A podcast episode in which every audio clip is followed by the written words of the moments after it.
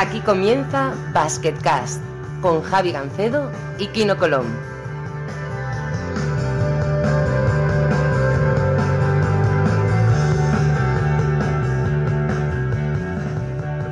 Hola a todos y bienvenidos a un episodio muy especial de Basketcast. Soy, como siempre, Javi Gancedo y, como siempre, campeón del mundo, Kino Colón. Muy buenas.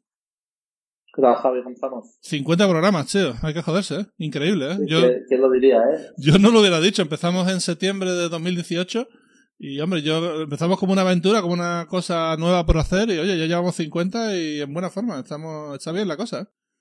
Sí, sí, no está mal, no está mal. Yo también me sorprende el número, no pensaba que llegaríamos a tanto, pero bueno, es buena señal. A la gente, pues, estoy recibiendo mucho uh, feedback de la gente que, dice que le gusta mucho. Así que, bueno, que me alegro también que, haya gente disfrutando. He visto que el récord lo tiene Antonio Daimel con 3.300 escuchas. Yo creo que hoy podríamos batirlo, ¿no? A ver si... Hoy lo superamos, hoy lo superamos. Yo sé, le, le he chivado le invitaba a cuatro o cinco amigos muy cercanos y los cuatro estaban flipando. Así que es verdad que Anthony también tiene mucho eh, mucha repercusión y es un tío famosillo, pero hoy, hoy lo petamos. Hombre, además, Anthony, Anthony cogió justo la semana después del Mundial, lo cual también, hombre, aprovechó un poquito la, digamos, el tsunami mundialista, ¿no? Pero hoy tenemos un especial, lo hemos querido mantener anonimato para darle un poquito más de, más de sorpresa, pero bueno, aquí está Nicolás Mirotich, muy buenas. Hola, muy buenas a los dos, ¿qué tal? Pues nada, aquí estamos, ya te digo, 50 programas, eres nuestro invitado especial, hemos mantenido un poquito el factor sorpresa para, bueno, para crear un poquito de, expectación y, y, bueno, la primera pregunta es, es obligada, ¿cómo llevas el tema del confinamiento? Situación nueva para todos, eh, más tiempo para estar con la familia, pero supongo que como todo el mundo echas de menos mucho el baloncesto, ¿no?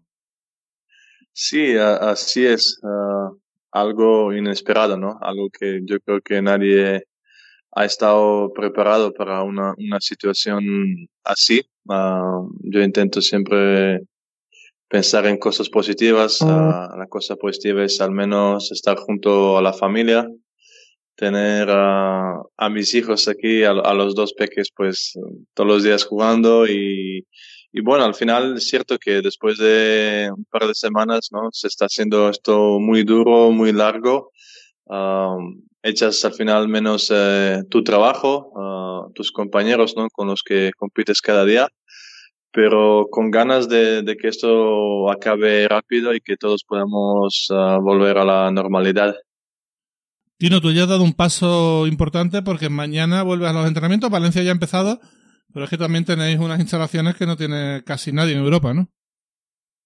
Sí, sí, la verdad es que son, son impresionantes. Ya lo dije alguna vez en el programa pero se parece parte con, con esto del COVID que parece que está hecho expresamente para, para, para entrenar así. O sea, hay como nueve pistas, eh, un vestuario para cada jugador, múltiples gimnasios. Aparte, bueno, los jugadores que han ido dicen que está todo impecable, que el club siempre es muy profesional y lo cuida todo mucho, las distancias, que esté todo limpio, que, que cada vez que acaba un entrenamiento pues limpien todo. Y bueno, en eso Valencia es un, un 10 también y nada, pues aprovechando también un poco para, para salir y para ver un poco, aunque sea lejos algún compañero, también será, será bonito, que es algo que se echa de menos. Aparte de, de la pura competición, eh, pues el buen rollo del vestuario, el echarte unas risas, pues el otro día fuimos ya a hacernos unos test y solo de ver a, algunos del equipo, pues te vuelve, te vuelve un poco la vida. Eh, estáis haciendo, la pregunta para los dos, estáis haciendo eh, pues, llamadas de Zoom entre todo el equipo, meetings en grupo online o, qué va? Sí, llevamos ¿no? unas dos semanas desde que hemos empezado a reunirnos eh, a través de esa aplicación Zoom y hacer uh, entrenos uh, del grupo, ¿no? Pero a cada uno en, su casa con el preparador físico. Uh, un par de entrenos, ¿no? A la semana, nada nada muy duro, ¿no? Simplemente pues eh, vernos un poco, mantenerse, a charlar también un poco. Así que sinceramente pues uh, nos ha venido, nos ha venido muy bien. Sí, nosotros, nosotros igual, nosotros hemos ido haciendo eh, Zooms desde el principio, ya desde la primera semana de confinamiento prácticamente empezamos con los Zooms. Hacemos una con, con los doctores sobre todo, para saber cómo iba evolucionando, para tranquilizarlo, sobre todo a los extranjeros que, no sabían también la situación como, como nosotros cómo iba. Y al final, pues bueno, eh, para darnos un poco de, compañía y vernos las caras y ver que estamos todos bien. Estos de Zoom son uno de los grandes ganadores del confinamiento. Otro también es Netflix con el tema de The Last Dance. No sé si estáis viendo la, la serie de Michael Jordan, pero yo, yo llevo cuatro episodios y es pero espectacular. Me parece impresionante. Yo, bueno, muchos, ah, muchos, mucha gente, muchos amigos, no, sobre todo amigos del deporte, me, me han escrito. Afortunadamente aún, aún no lo vi. Ah, no te podría decir la razón por qué, pero, pero sí que, sí que estoy con ganas y seguramente, seguramente lo veré. Aunque sí que estoy con, con varias series, ¿no? En el Netflix y estamos, estamos a tope. ¿Alguna te ha gustado especialmente? En Netflix hay una que se llama Unorthodox, que va de sobre eh, religión y una chica que se escapa, que es muy, muy buena. Pues no, no sé, no, no, no la he visto, ¿no? Pero, pero bueno, voy a, voy a echar un vistazo luego a ver, porque sí que me La gustan casa de papel la habrás visto, ¿no, Nico? series, ¿no? Sí. La casa de papel, ¿la has visto? Dice, dice aquí, ¿no? Sí, sí, sí, La Casa de Papel, eso es, es una de las últimas que, que estaba viendo, que estaba con ganas de que saliese y, y sí que la he visto hasta primera noche cuando, cuando salió, que era 4 de abril o algo así, ¿no? No sé qué fecha era. Sí, algo así. Algo así, pues primera noche mi, mi mujer y yo hemos visto como seis, siete capítulos, era algo exagerado. Éramos, dijimos, vamos a ver dos y después de dos pasamos a cuatro y así era. era. Y al final nos ah, habíamos dicho, los últimos dos lo dejamos para mañana, que ya no, no podíamos más. Esto, esto es lo malo. Yo lo he hablado con, con algunos amigos. Eh, claro, esto de Jordan lo están haciendo muy bien porque sacan cada semana dos. Pero si tú te gusta mucho una serie, al final, pues a mí también me pasó con, con La Casa de Papel. La vi en dos, tres días y, hostia, creo que es mejor ir sacando cada semana uno o dos y te quedas un poco con la expectativa o pensando, o te da más conversación. Si lo sacas todos de golpe, Así es es, así es. Llevas toda la cuarentena esperando y dices, Buah, voy a, a la casa de papel y en dos días ya te lo has pulido. Es como... Yo también, yo también lo creo, Kino. Creo que así sería lo, lo, lo mejor y más divertido, ¿eh? Yo me he tragado tres temporadas de Ozark en una semana. Ozark yo lo he visto un par también. Sí, sí. En la tercera temporada, ¿no? La nueva. Sí, sí, sí, sí. Bueno, he visto las tres temporadas en, en, en una semana. O sea, he empezado uno, otro, otro, otro, otro. Sí. Es muy buena, muy buena. Yo vi, yo vi las primeras dos y sé que la tercera había salido hace nada, hace un mes. Sí, sí, está, está de puta madre. ¿eh? Eh, bueno, antes de pasar, quería preguntarte muchas cosas sobre tu carrera y esto, pero lo primero, eh, ¿qué te ha hecho Valencia Basket este año, hombre? Que tienes aquí no frito. O sea, Eso, eso, eso. Esa es una pregunta que yo le quería hacer, macho. La, la ¿Qué me ha hecho Valencia? Hostia, yo, yo, yo estuve en el partido que hicisteis contra, o sea, el primer, el primer partido que jugasteis uno contra el otro, que fue el, en el Palau Blaugrana, y Nico hizo como 35 puntos, o así. Y luego la canasta ganadora también en, la Fonteta. todos sea. los partidos nos ha matado, todos los partidos eh, que hemos jugado nos ha matado el tío. Ya no sabemos Es cómo que, no sé. defenderlo. Solo, solo falto yo por defenderlo. Mm, Me motiva, me, motiva jugar contra Valencia y yo- por- primero porque es de los mejores equipos, ¿no? De, de España y de Europa también, así que simplemente siempre jugando contra Valencia uno se prepara bien, hay buen ambiente, estás ahí con ganas a tope, ¿no? De, eh, de hacerlo bien y, y nada, espero, no sé, por, alguna razón mm, habíamos, estábamos ganando, es cierto que todos partidos muy complicados al final, pero yo creo que el más importante que habíamos jugado contra ellos, pues lo perdimos, eh, era el de, de la Copa del Rey. Así que ahora estoy con muchas más ganas ¿no? de, de enfrentarme a Aquino y a su equipo. yo le dije al entrenador, le digo, nos está metiendo 30 cada día, ponme a mí a defenderlo a él a ver si lo paro o algo, que es el único que falta para defenderte. Le iba a tener que parar como los Bad Boys a Michael Jordan, a, a hostias, es la única manera. Bueno, está en el, en el Last Dance. eh, yo creo que el tercer y cuarto capítulo que hablan de eso y la verdad es que yo, yo ahora no lo veo eso en la NBA. ¿eh? Ha cambiado mucho el, el físico de, de- de los partidos y uf, eh, muy sí. duro. Pero también es, es duro, ¿no? Yo creo que mucha gente dice cuando uno te defiende pequeño y dice, ah, pásame el balón dentro que, que la meto fácil. Hay veces que es más, más duro meter contra uno más pequeño que contra uno más grande o más físico, créeme. Así que, que no. Ah, que lo Me lo apunto, me lo apunto. Sí, sí. sí, sí. No yo siempre digo lo mismo con el tema de la altura, que los dos pivots que más ligas han ganado, más Euroligas han ganado últimamente, son Kyle Hines y Mac- Mike Batiste, y son los dos, los dos tienen dos metros o menos. O sea que la, la, altura no es tanto. Yo bueno, Heinz, si le cuentas lo que tiene de ancho y el hombro que tiene, eso se va a los 220 ya, ¿eh? El hombro, el hombro de verdad, es, vosotros que lo habéis visto de cerca, es como un balón de balonmano. O sea, es alucinante. O sea, es una cosa como redonda así, o sea, una, una cosa impresionante. ¿eh? Yo, yo, con ese tengo una historia porque yo pensaba, claro, yo lo había visto solo por la tele, y era una bestia, tal, no sé qué. Y entonces eh, fiché en Kazán y nos concentramos en Turquía en un, para hacer amistosos y subió al ascensor conmigo, yo nunca lo había visto. Y lo primero que pensé, dije, hostia, qué bajito. Y luego se puso así como frente mío y salcó ahí dos hombros y dije, ¡uh! y luego cuando se te pone a defender, yo creo que es el pivo más difícil para meter una canasta de, toda la liga. Sí, sí, sí. Que no hay quien lo mueve, ¿eh? Ahí da igual un bote, dos, no le mueves nada, ¿eh? No, nada. Bueno, supongo, Nico, que en la NBA habrás visto armarios empotrados peores que Heinz o, o, a escala. O sea, me refiero, lo mismo, pero con 2.13, ¿no? Se, se estila mucho el 5 tirador, pero también el 5 reboteador, así también hay muchos.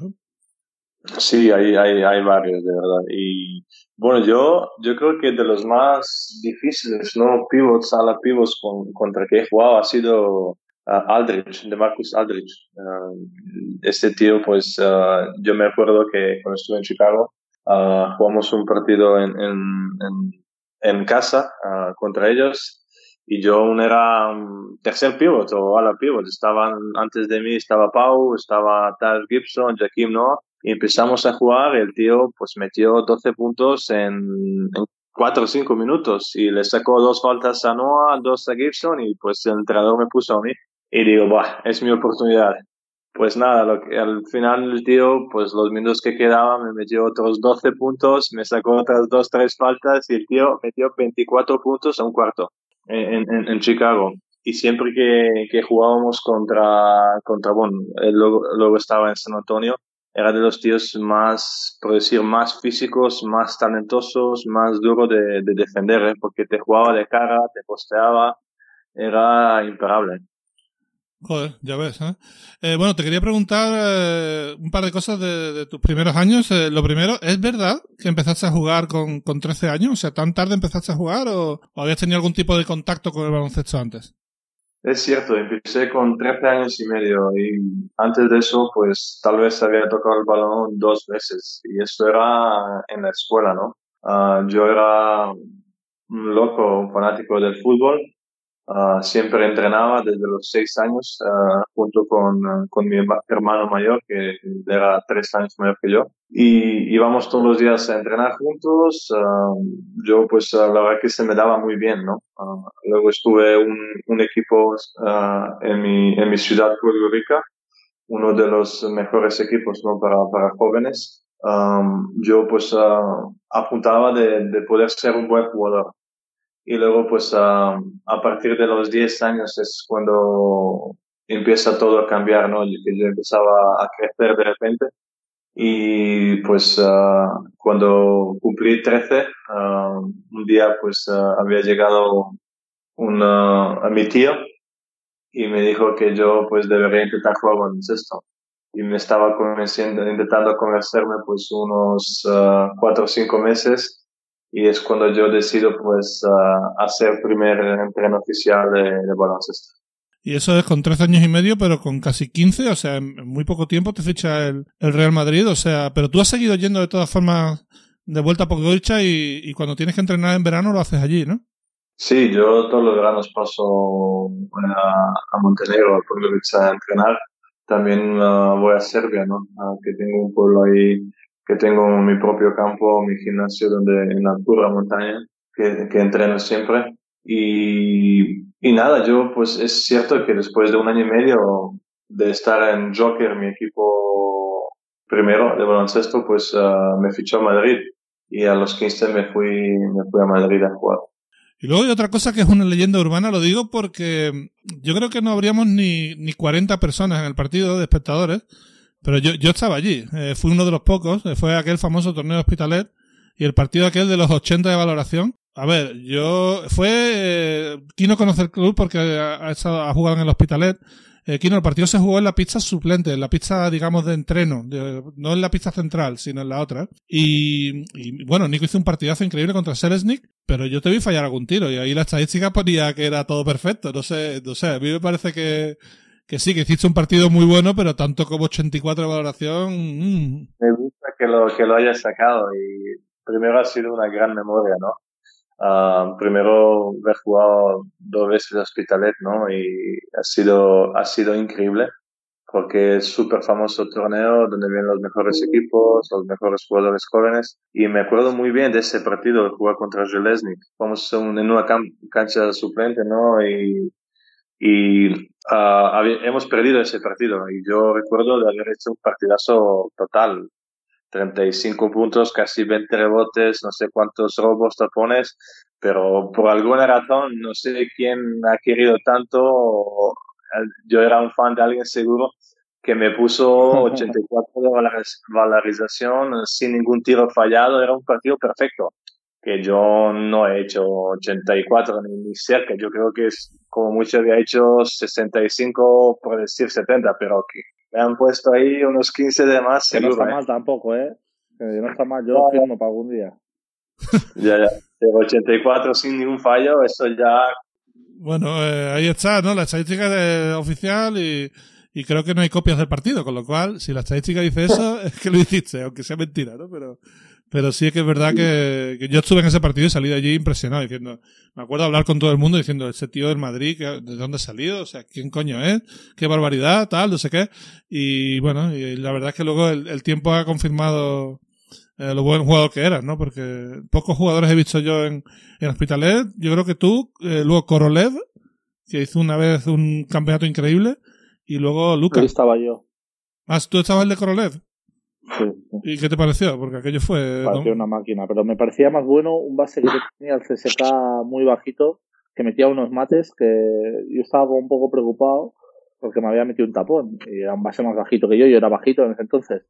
Y dije a mi padre, joder, es que hasta este base pequeño me mete un tapón, tal, no sé qué. Y al día siguiente los fui a ver contra estudiantes y se pegó dos mates, el base de espaldas y uno de aliup.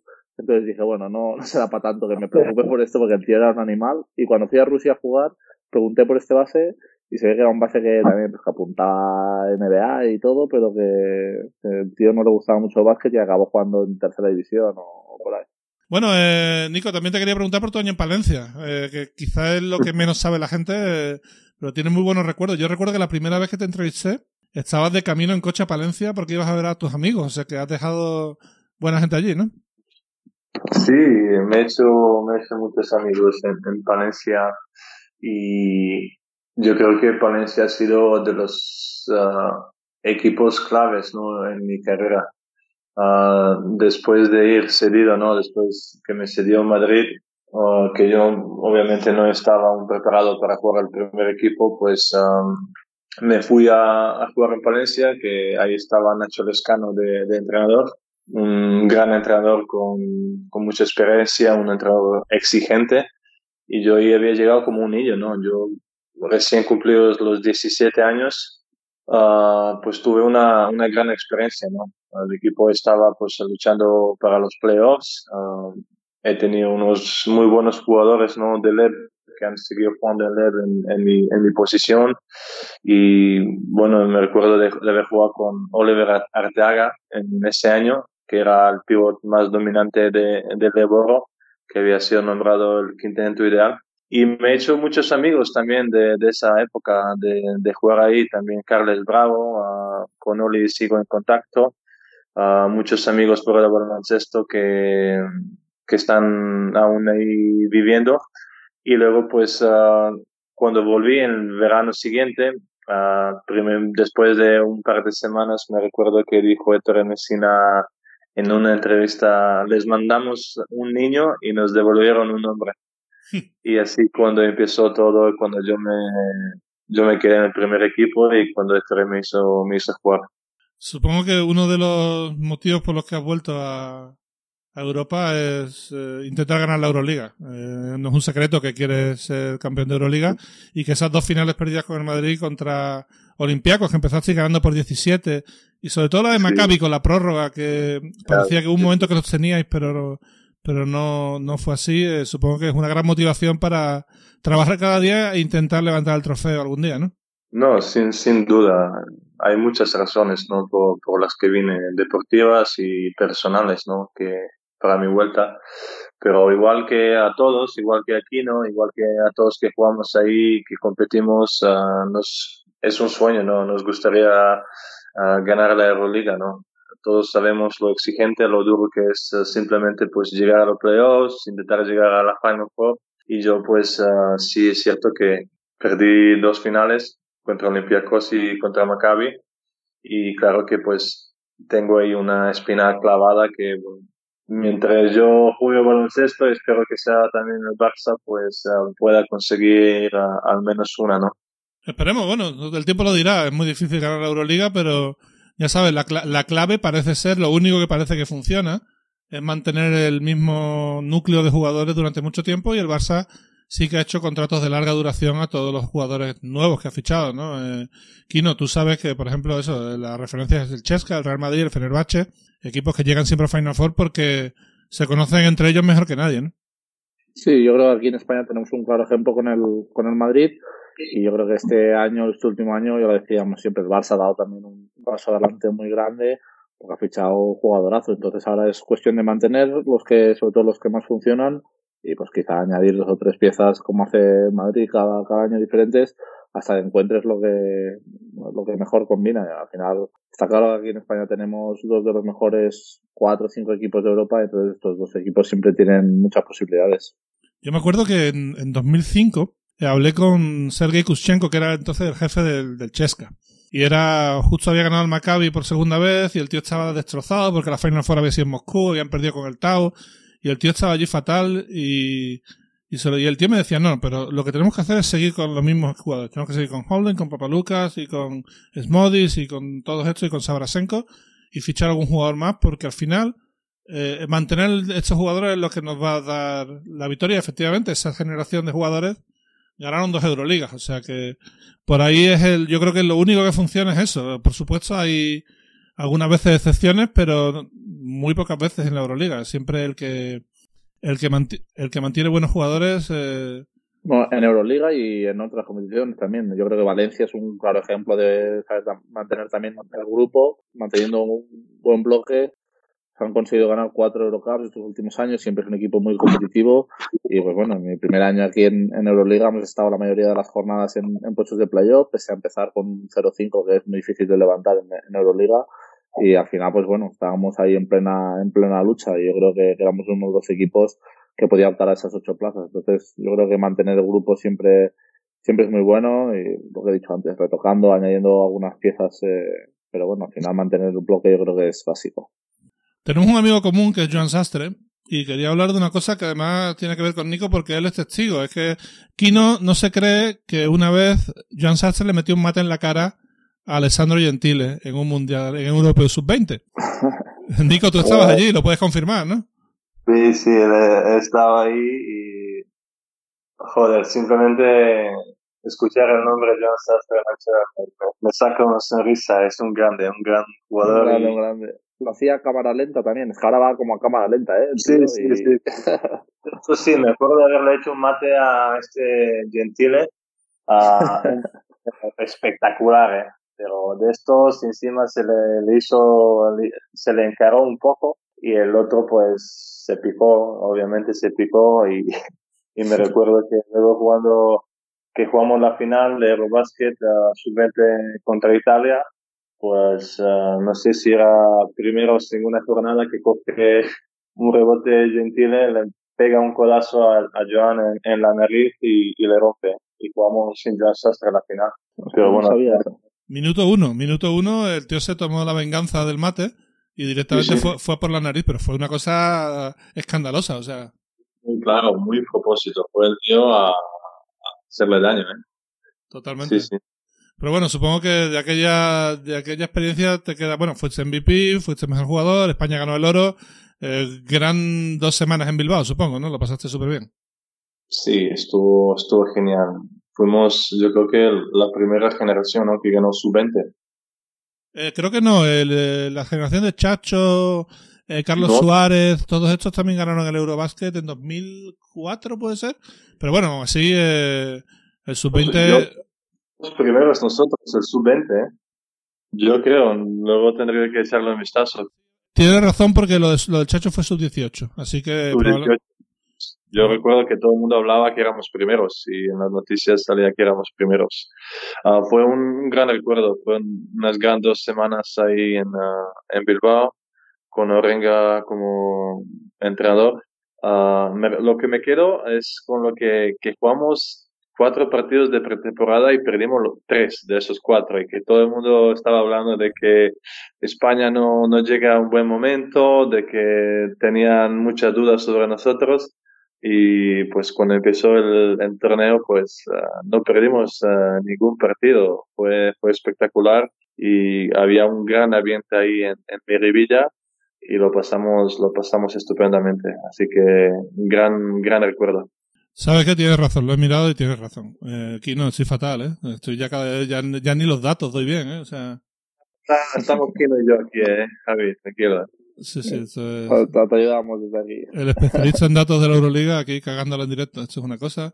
En fin. Bueno, eh, no solamente ha jugado, obviamente también ha jugado con la selección absoluta. Te quería preguntar por la experiencia que es jugar unos Juegos Olímpicos en un sitio tan exótico como Río de Janeiro. Y sobre todo también por el oro del Eurobasket con el partidazo aquel de Pau contra Francia, que estar allí tuvo que ser apoteósico, ¿no? Espectacular, ¿eh? eh ese partido que hizo, que hizo Pau fue para recordárselo toda la vida. Tan dominante, ¿no? Y eso que Francia tenía muy buenos pivots. Uh, Gobert, uh, Jeffrey Lever, no sé quién más estaba. Era uh, Boris Diaw, era y no podían pararle. Dos contra uno, Pau se tiraba unos fadeaways ahí por la izquierda, por la derecha, era, era espectacular. Encima jugando en Lille, ¿no? Que ellos tenían 20.000 personas ahí yendo con Francia pero al final supimos, supimos ganar y que era un partido de, semifinal.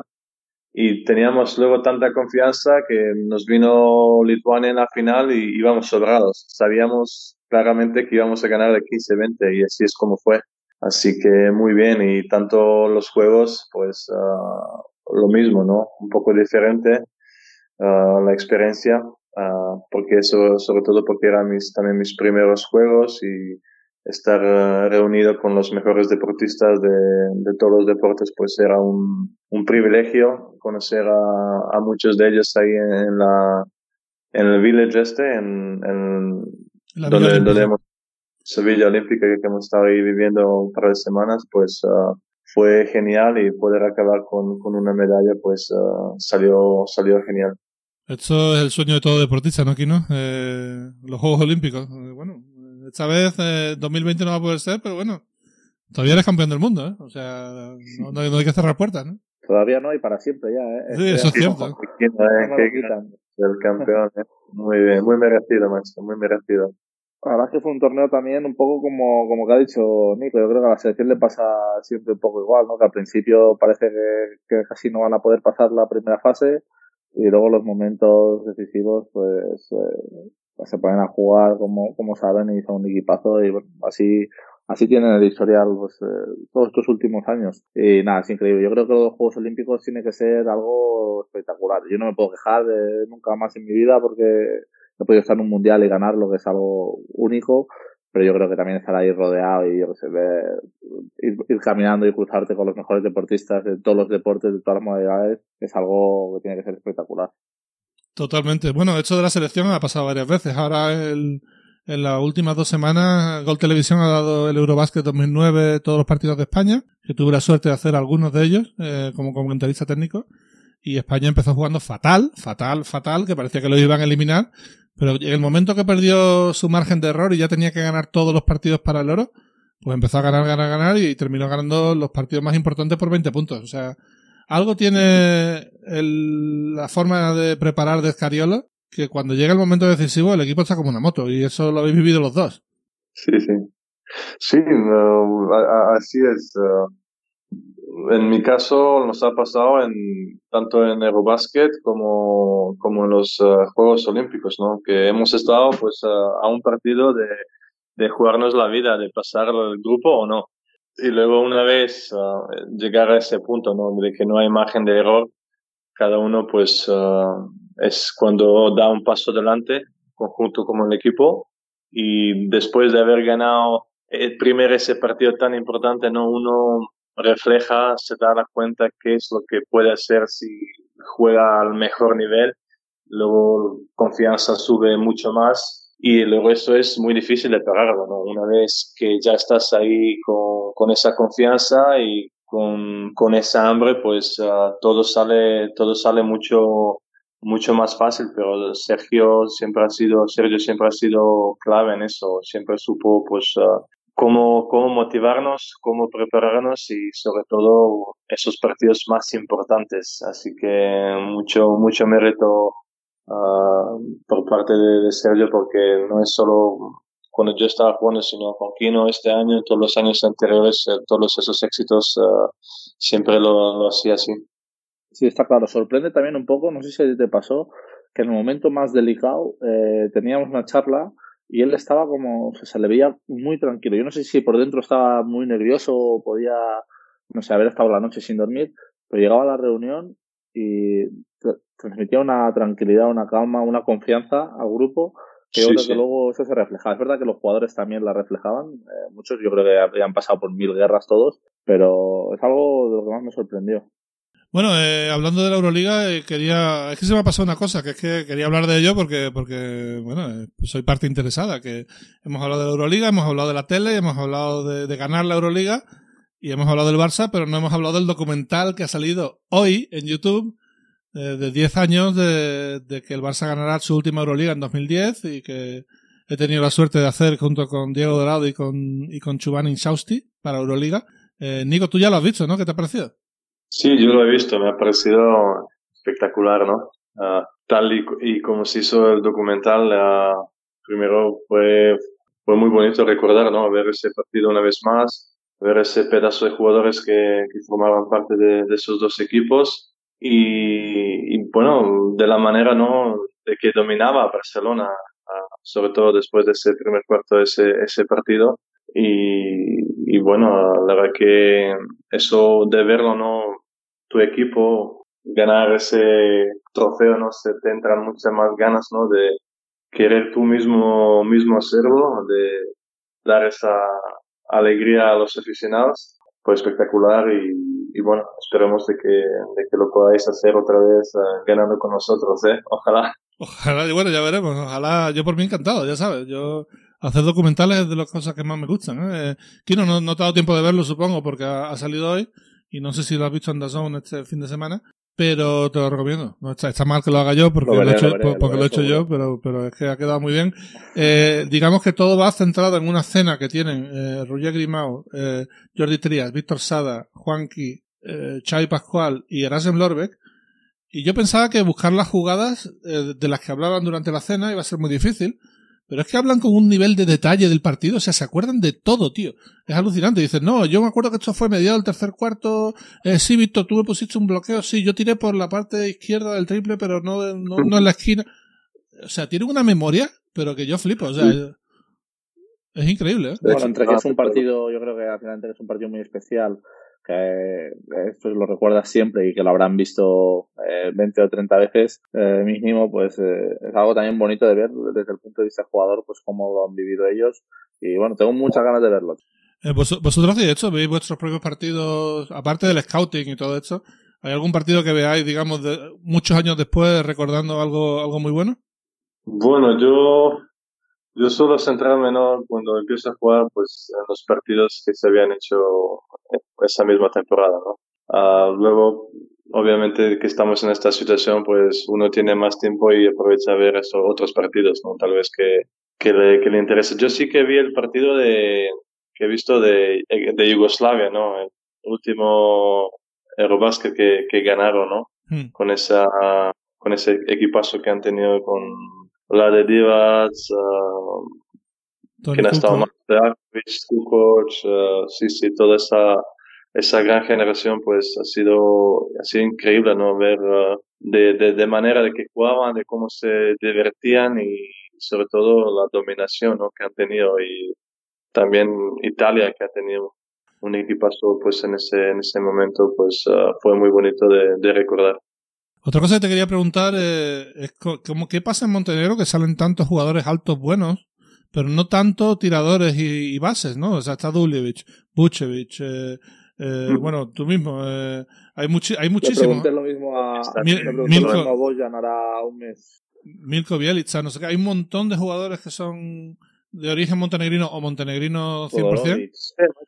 Yo creo que sobre todo por, por el buen trabajo que se hace con los pivots o a la pivots, yo no lo sé, no han salido muchos buenos bases, por decirlo alero, sí que tenemos gente que juega bien en las ligas domésticas, no en la liga adriática, pero no siempre han salido mucho más buenos pivots que, que aleros o bases, así que yo creo que es por el trabajo ¿no? que, que, se, que se hace. Ah, y también uh, tenemos mucha gente alta, tenemos, somos un país, yo creo que de los de los, de los más uh, altura que tienen en promedio en, el mundo. Así que mm, puede ser por, por, aquello una razón, ¿no? Puede ser. De todas formas, fíjate que, y esto es lo, último que voy a decir antes del turno de preguntas, eh, eh, la primera vez que Montenegro juega en Serbia, con el Beogradska Arena lleno, es un base, Nikola Ivanovic, el que mete un tiro de medio campo para ganar el partido. Una de las ah, cosas más, más emocionantes que he visto porque el tío mete el, el tiro se pone a llorar. Tenía 18 años así y es una de las cosas más impresionantes que he visto yo en una cancha. Eh, y prometo linkarlo en, en, el Twitter de Basketcast porque es una, una de las canastas más, más increíbles que he visto. Sí, sí. Ese chico, ese chico jugó en la misma escuela que yo, en la escuela Joker. Él salió del mismo sitio y entrenó con el mismo entrenador que entrené yo. Y este chico pues está en Buduknost ahora también, Nicole Ivanovic, y es muy buen jugador, la verdad que um, un tío que, que siempre compite a lo, a lo, máximo, ¿no? un tío que juega con mucha pasión. Y yo también me acuerdo de ese triple que vino, que tiró desde medio campo, pero fue un tiro que lo tiró como si fuese un triple, no fue un tiro cualquiera de esos, sino muy bien colocado, un poco tirándose hacia adelante y fue muy clavada ahí el triple ese que metió. Fue increíble, fue absolutamente increíble. Yo no sé si quién ha jugado contra Nikola Ivanovic, pero eh, yo creo que sí, a lo mejor en algún Unich Buduk, ¿no? algo sí, así. He jugado, sí, he jugado en Eurocup, eh, cuando está en, eh, yo creo que todavía está en Budugnos, y luego con la selección, cuando yo debuto con, en las ventanas, debutamos en Montenegro, en, en Podgorica, y, le ganamos. Pero habré jugado, habré jugado cuatro o cinco veces contra él. Oye, Kino, ¿qué tal? ¿Qué te pareció Puerto Rico? ¿Te ha gustado o no? La verdad es que sí, la verdad es que me sorprendió, eh, porque, bueno, eh, no era una ciudad que yo conociera y tal, y la verdad es que es muy bonita, y, estuvimos ahí muy cómodos, porque aparte nos tocó estar en una estancia con, con Kazán como cuatro o cinco días, porque a veces no podíamos volver a Kazán para irnos otra vez a España, por ejemplo, imagínate que nos quedábamos allí, y pude dar una vuelta por la ciudad y la verdad es que muy bien. Y, también es verdad que la gente eh, sigue mucho baloncesto, ¿no? Porque nos conocían a nosotros que jugábamos en Rusia y nos quedamos sorprendidos. Sí, sí, somos un país de, de deporte, ¿no? Y, y baloncesto junto con fútbol es de los mm, deportes más importantes. Me acuerdo que les habíamos ganado y fuimos a fuimos como a un hotel a, a, cenar y en broma el de la puerta nos decía que no, que por haberles ganado que nos echaban fuera de, del hotel. Bueno, estas son las típicas bromas montenegrinas. esto, es muy típico de allí, de toda, de el área. En fin, bueno, vamos con el turno de preguntas que como siempre nos trae Gigantes del Básquet. Hoy, como no hemos anunciado el, la identidad de, nuestro invitado, pues hemos, nos hemos currado un turno de, de preguntas de celebrities. Tenemos cuatro en español y tres en inglés. Las que sean en inglés las, las traduciré después para, para que contestéis en castellano. Y vamos a empezar por un campeón del mundo, ¿no? Es el único que no se ha identificado y creo que os va a sonar. Eh, se llama Pierre Oriola. Hostia, Pierre. Hola a todos. Bueno, primero de todo, Javi, Kino, felicitaros por estos 50 programas, eh, una pasada. Eh, y que sean 50 más, que no se queden ahí, que sean 50 más llenos de diversión y, y de alegría. Eh, sé que tenéis hoy a un grandísimo, a un grandísimo compañero y a un cachondo y a un tío de puta madre, como es Nico. Y le quería preguntar sobre, mm, claro, como él me gana en todo, en puntos, en rebotes, en minutos, en, claro, es que al final uno, pues, eh, se desmorona, ¿no? Y se, desanima. Pero hay una cosa que no me gana y es el tanto por ciento de triples en la Euroliga. Eh, nada, preguntarte, Nico, algo que decir sobre, sobre ese aspecto, sobre ese tanto por ciento de triples. Creo que tú tienes un 33 y un 50. Eh, ¿Algo que decir? Qué cabrón. Este sí que es un cachón, ¿eh? El Pierre sí que es un cachón, ¿eh? Ay, bueno, la verdad que Ay, me lo paso, me lo paso muy bien y, y es una de las cosas ah, con las que más me sorprendí llegar aquí en Barcelona es conocerle a este personaje, al Pierre, porque no, no le conocía, he escuchado algunas cosas muy buenas obviamente de él, pero es un gran tipo, es un gran compañero y es un competidor nato. Así que, bueno, para no alargarme mucho, le voy a, le voy a responder. Ah, bueno, sí que, bueno, él ha dicho que le ganan muchas cosas, ¿no? Pero ¿por qué no le, por qué tira, por qué tiene mejor porcentaje que yo? Yo creo que, Pierre, seguramente vas a escuchar este mensaje, es porque tú te tiras dos triples por 10 partidos y metes uno y tienes un 50 y yo me tiro cinco triples por partido, así que puede ser por, por ello, pero si no es así, si yo me equivoco, pues ah, tendrás que, que, darme un par de, de, clases tirando. Así que a ver si, a ver si, me, a ver si mejoro mi, mi tiro. ¿eh? No, e, esto, eso se arregla muy fácil. Eh, 25 triples, 5 en cada sitio cuando volváis del confinamiento y a ver quién gana. Seguro que va a meter más que yo porque yo no toqué el balón, llevo ya 4 o 5 semanas sin tocar el balón de baloncesto. ¿eh? Así que te lo digo que me gana seguro. Y es cierto, es cierto, no sé cómo, pero ese tío no falla al entreno, no falla triple, siempre. Es que yo creo que él entrenando mete un 80%, 85, 90, pero no es ninguna broma. No sé cómo, no me preguntes cómo, pero los mete siempre. Y en mi cara ni te digo, da igual, tal vez le motivo mucho cuando le defiendo, pero los mete siempre en mi cara. Bueno, la siguiente pregunta iba a decir que nos viene desde Atenas, pero no, nos viene, realmente nos viene de Florida, porque el tío está en Florida, no está en Atenas. Allá va. Hello, guys. This is Nick Kalatis, and I have a question for Nico. Who is your favorite teammate of all time playing with? Es Nick Kalatis, obviamente, el líder de Panathinaikos, y te pregunta a ti, Nico, ¿quién es tu compañero favorito de equipo en toda tu carrera? Uh, siempre muy bien oír de Nick es un primero gran, gran jugador y, y me alegro escucharle. yo, yo diría que ha sido Pau Gasol. Uh, Pau ha sido mm, sin duda el mejor compañero que, que he tenido y el tío que más ha influido en, en mi carrera, ¿no? El tío también que que más me ha ayudado. He tenido suerte de justo cuando me fui de, de Madrid a, a Chicago, mi primer año, que siempre es el más difícil, ¿no? El año de transición en Estados Unidos, pues le tuve a Pau, le tuve a Pau y que me, que me ayudó en todos los sentidos, ¿no? Acostumbrarme en, en el estilo de vida, en el idioma, en el juego. Y pasamos uh, buenos dos años ahí en, uh, en Chicago, uh, luego jugando con la selección y para que veas cómo es la vida, mis últimos cinco o seis meses en Estados Unidos, pues uh, Pau había sido traspasado también igual que yo a Milwaukee y, y, lo hemos estado, hemos estado juntos. Así que Pau Gasol ha sido mi mejor compañero. Kino, la siguiente va para ti. Es alguien que te suena bastante. Ha estado hace poco en Basket Cast. Eh, es de Cantabria, ya sabes quién es, ¿no? A ver. Hola, buenas a todos. Soy Fernando Sanemeterio y nada, bueno, lo primero felicidades a, Javi Quino por esos por ese aniversario de 50 programas ya. Eh, un placer escucharos. Y mi pregunta va para Quino y va un poco fuera del, del básquet. Eh, va un poco por sus acciones Tesla, que es fiel, fiel seguidor de Elon Musk, y, por ahí va un poco la pregunta. Eh, ¿Cuándo, vas a, ¿Cuándo piensas vender y, dónde estaría tú, donde ya te cagas en los pantalones si tocan ese precio por abajo? Eh, quiero saber dónde, dónde venderías. Chao, un abrazo a todos.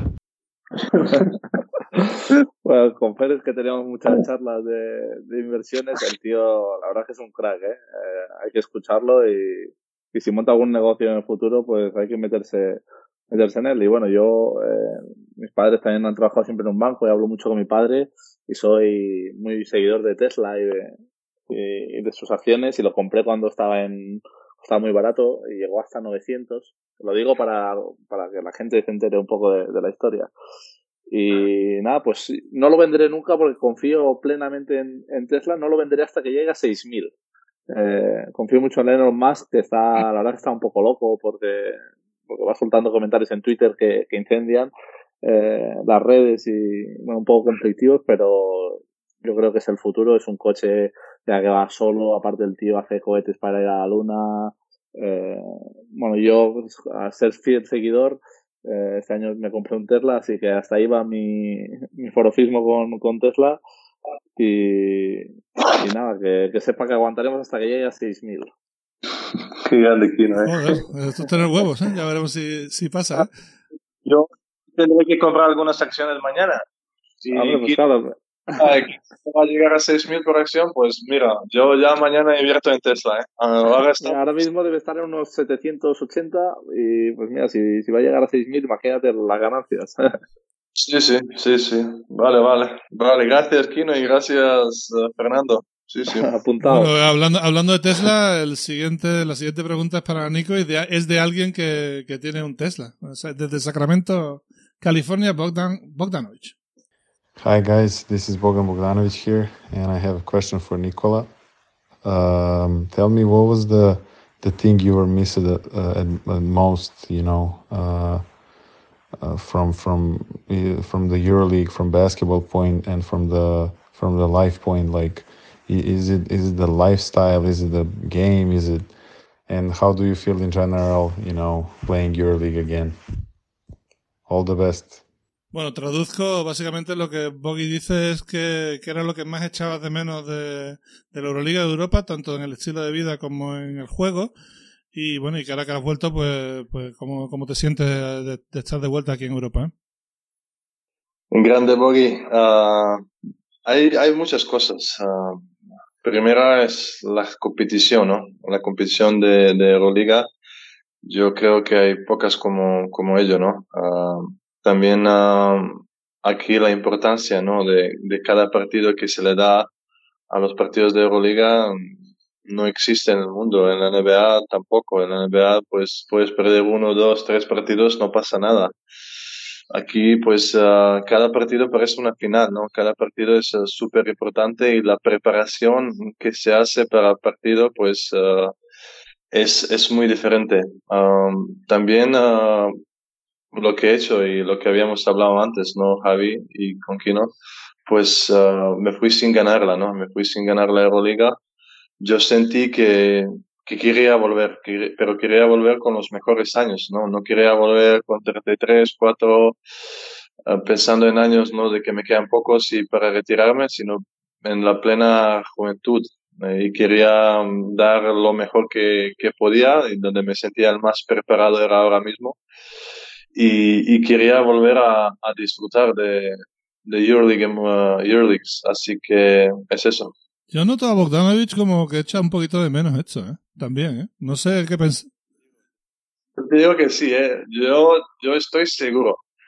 Porque, bueno, él está en buen sitio, está en Sacramento, está con Vlade Divas, con Peja Stojakovic, con Bielitsa, pero él sabe, ¿no? También uh, qué es la vida aquí en, uh, en Europa, qué es la Euroliga, Uh, así que bueno, pero Boggy tiene que seguir varios años más ahí, disfrutar, uh, y porque es más joven y tendrá tiempo de, de, volver, en mi opinión. Yo creo que tardaremos unos años en verlo, pero un Bogdanovich contra Mirotic, eh, la Euroliga, lo, igual a lo mejor un Bogdanovich con Mirotic, ¿eh? ojalá. Eso sería... Eso es, eso, eso suena mejor, Javi. Bogdanovich con, con Mirotic, sí, sí, suena mejor. Y ahora, no sé, yo fui, yo tengo que decir que fui a Sacramento eh, hace poco y me pareció un sitio horrible, ¿no? O sea, que comparar a un sitio como Estambul, o sea, si, o sea, el tema de las ciudades no se puede comparar. O sea, tú comparas Madrid o Estambul o Barcelona con, o incluso Belgrado con, con Sacramento y me entraba risa. no voy a decir de las peores, pero es que está ahí, ¿eh? Así que yo estoy seguro que él echa de menos una ciudad ah, más grande, ciudad europea, ¿sabes? El, el ambiente que él está acostumbrado de, después de vivir en Belgrado. Así que, pero bueno, el verano son largos. Después de que, que, acabas la, liga en Estados Unidos, sobre todo si no juegas playoffs, lo que no últimamente no le ha pasado a Sacramento, pues tiene cinco meses, uh, Bogdan.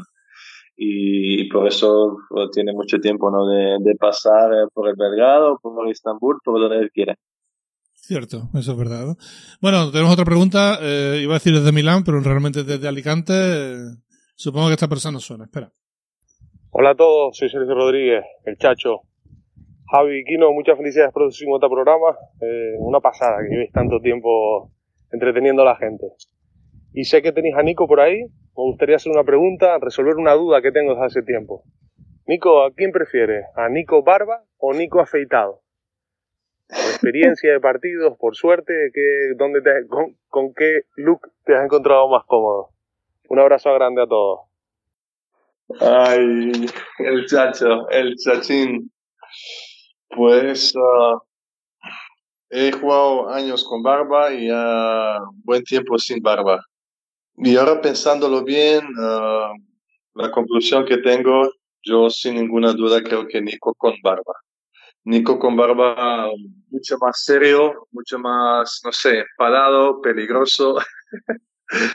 Así que para resolver las dudas, Chacho, uh, prefiero y, y, voy a estar con barba. Yo creo que el resto que me queda de jugar el baloncesto, pero no tan, tan barba tan larga como tal vez la tuve en, uh, en la selección en Chicago, mm, sino un poco más corta, más, más elegante, ¿no? Así que mm, es eso y simplemente también voy a aprovechar a, a darle un gran abrazo a Chacho y a su, a su familia.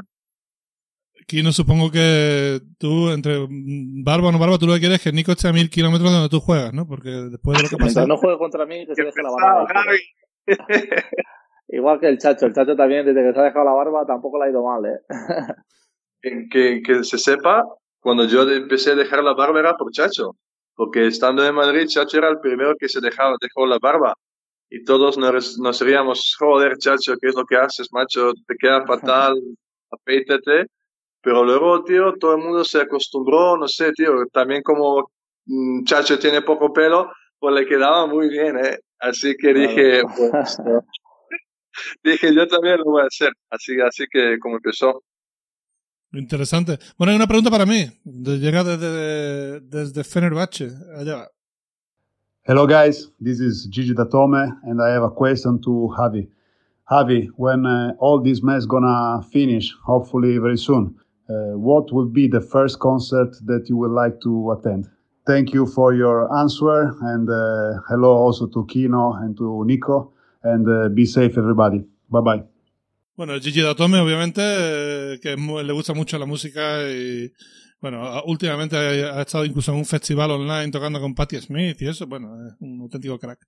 Eh, me pregunta que cuál va a ser el primer concierto al que me gustaría ir cuando acabe toda esta cosa. Entonces, lo he pensado, ¿eh? Me gustaría ir a un concierto que pueda ir con mi mujer, con Belén, para bailar los dos mucho. Y me gustaría ver a un grupo que no haya visto nunca y que sea difícil de ver. Así que voy a decir Daft Punk.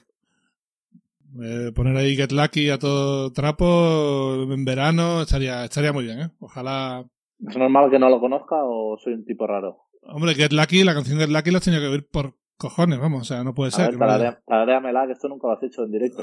No, hostia, no, no, búscala luego, tío, no, no, me hagas, no me hagas el ridículo, que yo no canto muy bien. Eh, no, pero sí, Daft Punk, eh, grupo tecno francés muy guay y, y será, sería divertido.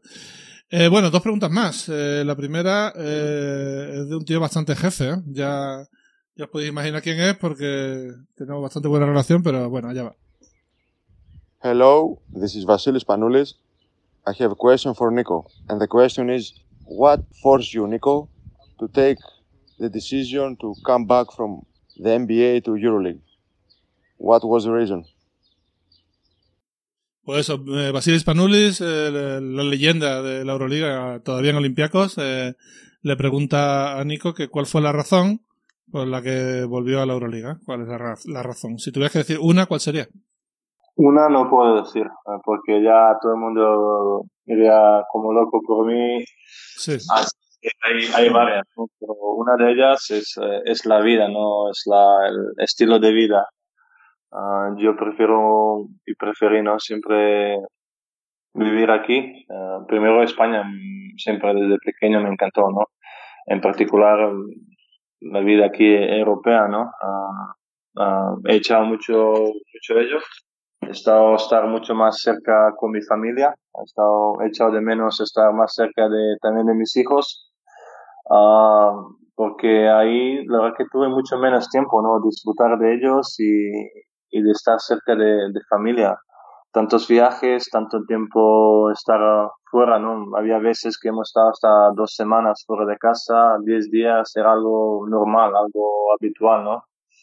y también um, yo he preferido de crear, crear mis hijos uh, en un ambiente mucho más sano que es para mí aquí con todo el respeto ¿no? de, de, Estados Unidos que lo he pasado muy bien y me ha dado mucho ¿no? y he aprendido muchas cosas ahí pero para mí simplemente fue un tren pasajero ¿no? Uh, yo quise jugar en la mejor liga del mundo quise no a jugar para decirle a la gente, mira, he estado preparado y he podido hacerlo, sino más por mí, ¿no?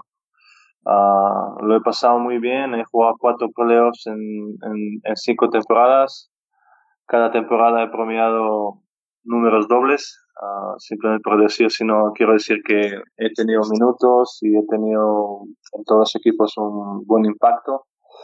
Y pero ya está. Yo en cuanto también sentí también uh, otra cosa de esa es yo sentí de que ya uh, era uno de esos jugadores no de que era tercero cuarto quinto en el equipo.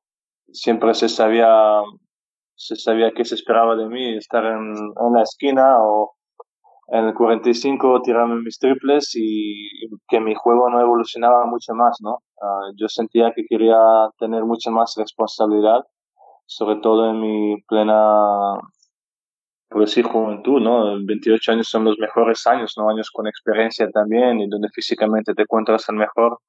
Pues yo sentía que quería tener mucho más responsabilidad, me sentía preparado Uh, y para, por eso yo, mi idea era volver a Europa y también um, junto con uh, mi mujer era que algo que los dos queríamos, ¿no?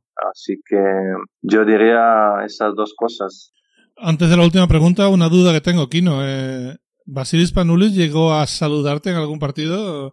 Le dije que lo hiciera en plan sorpresa para darte la, para darte la sorpresa. No sé si llegó a hacerlo o no. Creo que en el de la vuelta sí, lo que pasa que perdimos en el último minuto de dos o de tres y les estábamos ganando y llevaba un buen cabreo y creo que pasé bastante rápido por su lado y me, lo vino a decir, pero, pero yo estaba yendo al vestuario, creo. Bueno, la próxima vez. Yo no creo que Billy se vaya a retirar así como así, con una lesión y eso. Él seguro yo creo que va a jugar, va a jugar un año más. Y bueno, la última pregunta eh, tiene que ser ya algo apoteósico, así que a ver qué os parece. Hola, muy buenas, soy Juan Carlos Navarro. Eh, primero de todo, felicitar a Kino y a Javi por esos 50 programas y sé que tenéis a Nico por ahí le quería hacer una pregunta. Eh, mi mejor racha de triples eh, son 49 seguidos. ¿Cuál es la tuya, Nico? Seguro que en algún momento o algún día lo has contado. Venga, un abrazo a todos. Grande Juanqui, Uh, no sé si vosotros habéis visto este video que, que salió en, en Kia o... Impresionante, impresionante la, el tío. La, la, hostia, increíble. ¿eh? La gacha, que, la gacha de triples que metía y luego la metía ahí de step back, una pierna atrás de canasta. No sé cuántas había metido seguidas. Yo creo que podía haber seguido así otros cinco minutos. Así que... uh, yo, uh, bueno, yo que yo recuerde bien, ha sido 39 triples, 39 seguidas y me recuerdo haberlo hecho en, en verano, era verano junto con, con mi entrenador personal, que, que, ese verano pues entrenábamos mucho tiro de tres, uh, el movimiento de, después de un pick and pop, y era así, era, era 39, Juanqui. Así que ni siquiera cerca de los tuyos, de tus 49, así que me quedo, me quedo así, así que ahora que sepa que tu récord es 49, estoy con más ganas y ambición de, de poder acercarme más, así que te mantendré informado. Nico, no sé si tú te acuerdas, eh, el año que, estábamos entrenando para, para la selección, yo creo que es el año que, que ganáis en Francia.